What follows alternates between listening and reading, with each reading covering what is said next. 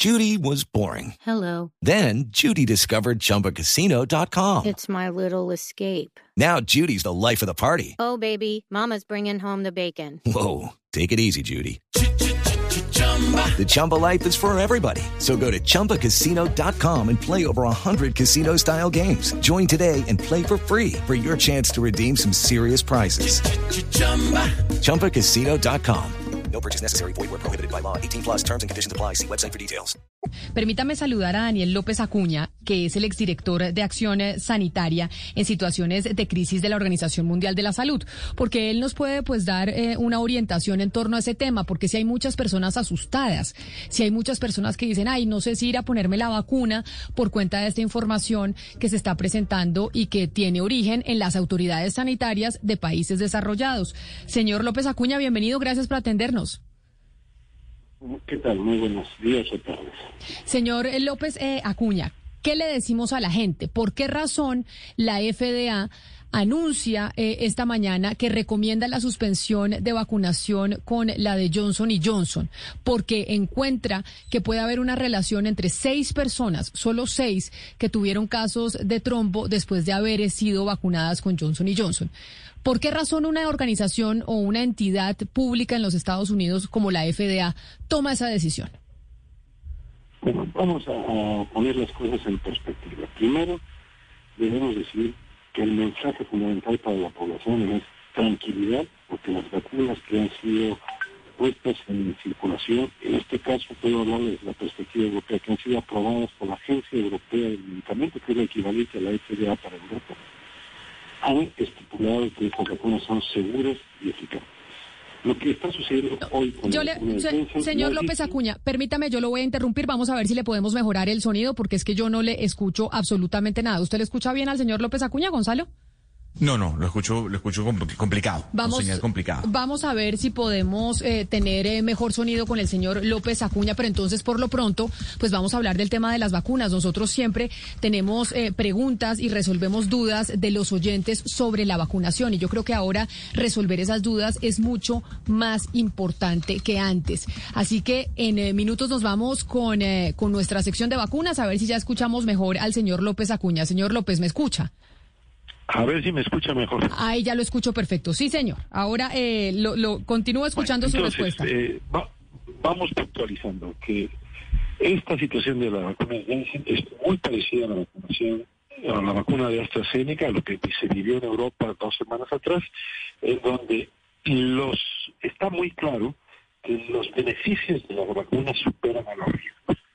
Las autoridades en algunos países, las, políticas han optado por un principio de precaución no, yo no tenía una plena justificación epidemiológica, porque la frecuencia con la que esto está ocurriendo es incluso inferior a la frecuencia con la que ocurren cuando se toman anticonceptivos orales o se usa la heparina.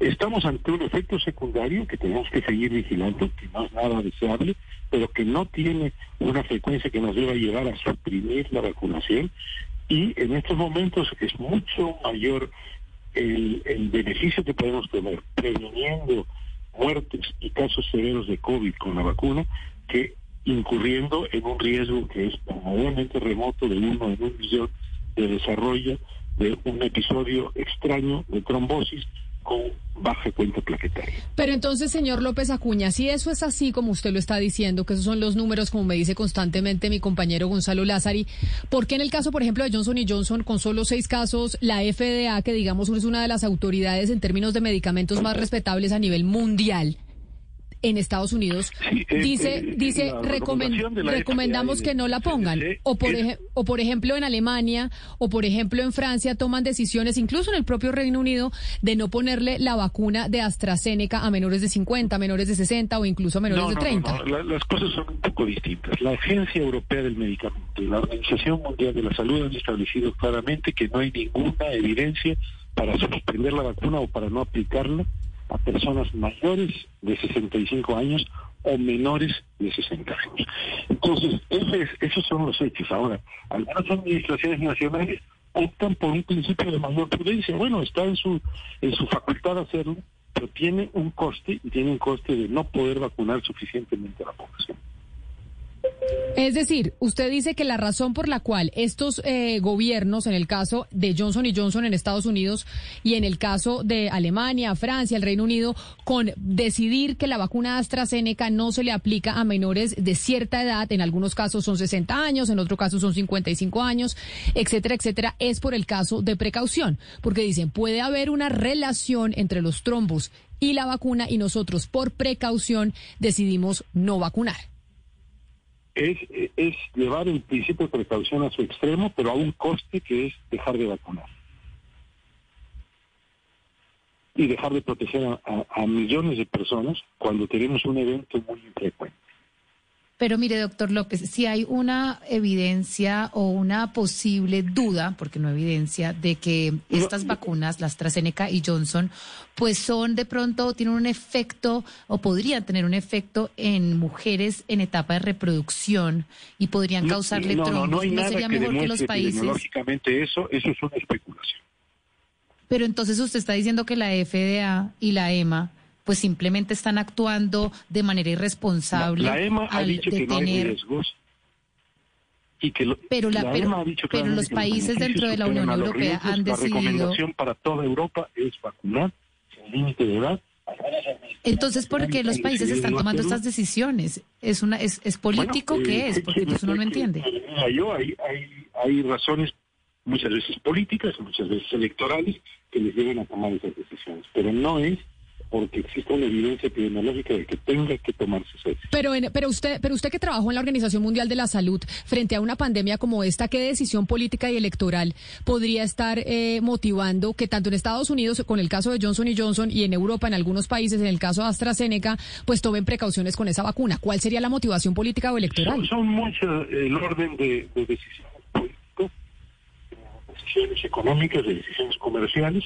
Yo insisto que lo que tenemos que hacer es centrarnos en la evidencia epidemiológica y la recomendación de la Agencia Europea del Medicamento, de la Organización Mundial de la Salud, es de la posible utilización sin restricciones generales de la vacuna de AstraZeneca y supongo que llegará a la misma conclusión muy pronto de la vacuna de Johnson Johnson.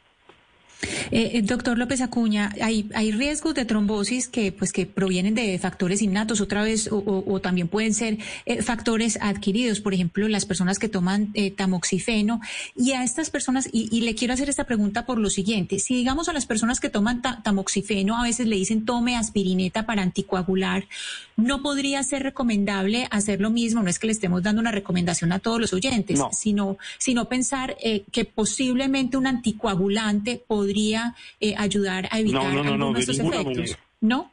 De ninguna manera. Eh, estamos ante una situación de unas trombosis muy extrañas que son trombosis venosas profundas que al mismo tiempo tienen baja cuenta de plaquetas. Este es un fenómeno muy raro que ocurre a veces con el uso de la heparina y ha ocurrido también en este caso con el uso de la de, de- de la vacuna primero de AstraZeneca y, de- y después de Johnson Johnson.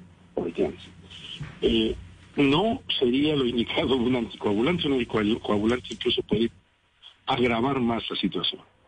Eh, doctor López Acuña, ¿usted cree que entonces para, pues digamos, para, para parar esto que está eh, sucediendo con esta vacuna, sería bueno eh, de pronto pensar en un consentimiento informado, en firmar un consentimiento informado como se ha hecho en algunos lugares contra, eh, digamos, con la vacuna, eh, contra el virus del papiloma humano, que se firma un consentimiento informado o eso entorpece mucho los procesos?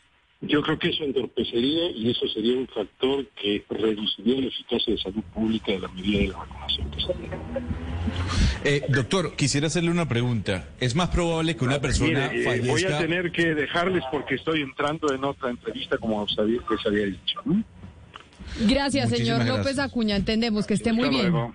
Step into the world of power, loyalty, and luck. I'm gonna make him an offer he can't refuse. With family, cannolis, and spins mean everything. now, you wanna get mixed up in the family business. Introducing The Godfather at ChumbaCasino.com. Test your luck in the shadowy world of The Godfather slot. Someday, I will call upon you to do a service for me. Play The Godfather now at ChumbaCasino.com. Welcome to the family. No purchase necessary. VGW Group. Void where prohibited by law. 18 plus. Terms and conditions apply.